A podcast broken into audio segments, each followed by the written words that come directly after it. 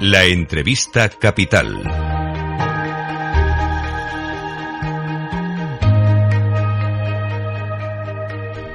Es el momento de dar la bienvenida a Capital Radio, a nuestro invitado capital, don Lorenzo Amor, presidente de la Asociación de Trabajadores Autónomos ATA y vicepresidente de COE.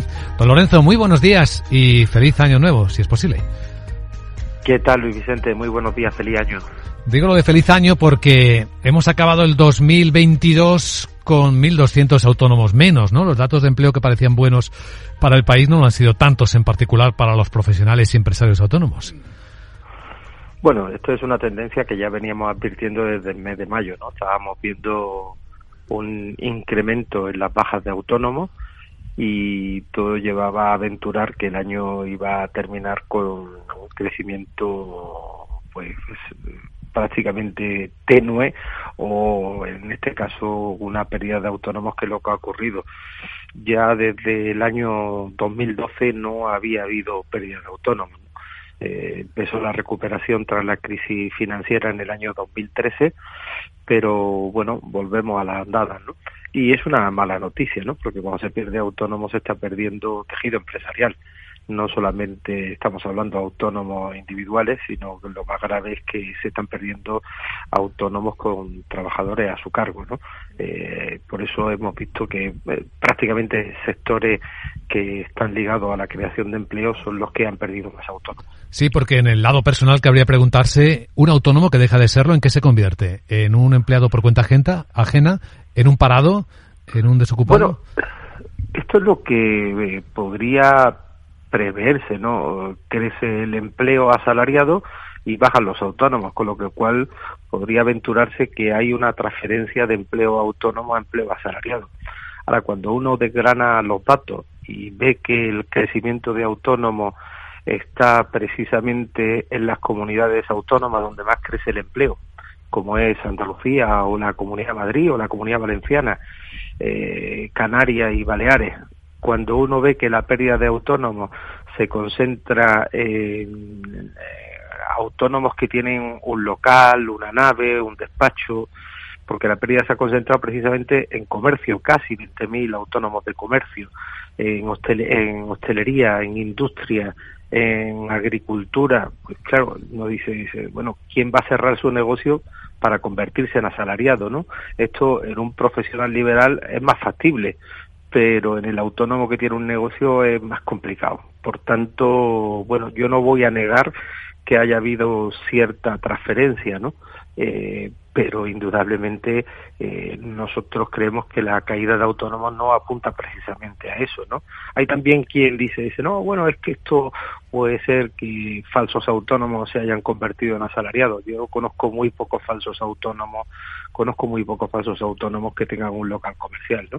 O que tengan un, un bar. Por tanto, bueno, aquí lo que se ha venido a producir es que eh, tras dos años de pandemia donde no hubo no hubo prácticamente pérdida de autónomos mm, con una, un año que ha sido muy complicado con un incremento de costes derivados de la inflación y de la guerra de Ucrania, pues ha habido muchos autónomos que no han podido aguantar y se han obligado a, a, cerrar. Pero eso lo vamos a ver también este año, ¿no? El año 2023 apunta que, bueno, el crecimiento general del empleo pues va a ser un crecimiento muy plano, sin embargo va a haber pérdida de autónomo y de tejido empresarial. Ahora mismo, don Lorenzo Amor, si usted pudiera definir las pesadillas de un autónomo, las, los elementos que hacen complicada su supervivencia, en orden, ¿cuál, ¿cuáles serían? Bueno, el problema es cuando uno tiene más gastos que ingresos, ¿no? Hoy hay un informe de CEPIME que estamos viendo donde vemos que los incrementos de, gastos de un autónomo supera el 20%, sin embargo los incrementos medios están apenas en el 10%. Claro, eh, tú puedes aguantar un mes, dos meses, tres meses incluso, eh, el tener un, los gastos mayores que los ingresos pero llega un momento donde ya no puedes aguantar más. Esta podría ser, en la situación en la que estamos viviendo, eh, la principal losa que tienen. Eh, a partir de ahí, bueno, eh, es que hay una serie de medidas que se tenían que haber tomado y no se han tomado y están dañando y lastrando la actividad de los autónomos. Cuando uno tiene más gastos que ingresos, retener un 15% sobre la factura bruta sin tener en cuenta los gastos, pues es que un autónomo actúa de financiar del Estado. Y eso es lo que está pasando ahora mismo. Los autónomos que facturan 2.000 euros y se le está reteniendo eh, 300 euros sin tener en cuenta los gastos, pues al final, dentro de un año, eh, Hacienda le va a devolver eh, un dinero eh, que ha adelantado. El problema es tener que adelantar ese dinero ¿no? y convertirlo en esa financiera del Estado. Eh, dejar con el incremento de carburantes que ha habido, que estamos viendo que está volviendo a, subir, dejar fuera a sectores mm, que a lo mejor no tienen que ver con el transporte, pero sí utilizan el carburante para el desarrollo de su actividad diaria, ¿no? Como puede ser un autónomo en otra escuela, un autónomo agente comercial, bueno, pues muy triste. Otro de los grandes retos a los que se enfrentan los autónomos, un millón de autónomos tiene un local comercial, tiene un local de hostelería, o tiene una oficina de despacho, una nave industrial. Eh, se ha topado que coste que yo no estoy muy de acuerdo en los topes a los alquileres, ¿no? Pero se ha topado eh, lo que son los alquileres de vivienda. Sin embargo, los alquileres de locales comerciales eh, van a rondar el 8, el 8,5% de incremento. Esto, pues fíjese, a una hipoteca, a un alquiler medio de 1.000 euros al mes, le va a superar 85 euros al mes por 12 meses, pues prácticamente es como si tuviera un mes más de alquiler, ¿no? Esto se añade a los incrementos de coste, a la, mm, bueno, pues a que eh, en estos momentos tenemos más gastos que ventas, ¿no? Eh, estos son los principales problemas que tiene un autónomo a día de hoy, ¿no? Basta salir a la calle para, para, para descubrirlo. Hay un cambio que se ha empezado a aplicar también en el mes de enero para los eh, profesionales autónomos, que es el nuevo sistema de cotización a la seguridad social de acuerdo con sus ingresos. ¿Qué impacto puede estar teniendo? ¿Están claras las cosas?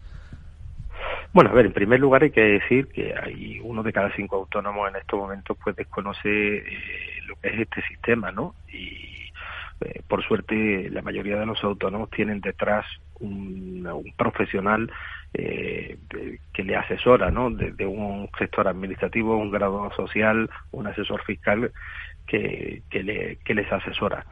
Pero bueno, yo este sistema, en primer lugar, tengo que decir que a los autónomos que no tengan miedo, ¿no? Eh, el 70% de los autónomos declararon Hacienda tanto en el año 2019 como el 2020 unos rendimientos netos inferiores a 20.400 euros al año. Con el nuevo sistema solo van a pagar más, un poco más todos aquellos autónomos que tengan un rendimiento neto superior a 20.400 euros al año. En el caso de los societarios, estaríamos hablando que pagarán más aquellos que tengan unos rendimientos netos superiores a 26.000 euros. Ya le digo yo que el 70% de los autónomos va a pagar igual o menos de lo que está pagando eh, o ha pagado en el año 2022.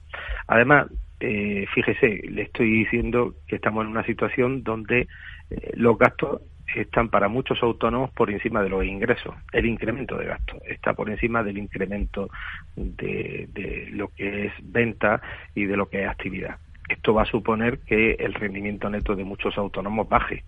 Por tanto, eh, cotizar según el rendimiento neto va a permitir que los autónomos coticen eh, en cada momento en función de eh, los rendimientos netos que tengan. Y si el año 2023 pues es un año que no va a ser un año bueno para los autónomos, pues va a significar que los autónomos van a cotizar menos.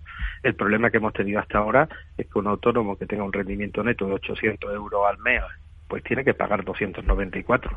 Ahora ese autónomo va a tener un ahorro de prácticamente 800 euros al año. Sí. Eh, estamos todavía esperando ver cómo se finaliza la segunda parte de la reforma del sistema de pensiones para los autónomos, eh, y la historia nos explica, sigue siendo un mal cálculo el que han venido haciendo después de su historial de cotizaciones, acceder a una pensión digna, entre comillas. ¿Cree usted que este nuevo sistema de cotización va a reparar en parte ese problema de, de situación de los autónomos? Bueno, a ver, el sistema lo que va a permitir es que aquellos autónomos que en estos momentos tengan mayores ingresos y que estaban infracotizando, pues tengan que cotizar en la regla de esos ingresos y por tanto su pensión va a subir.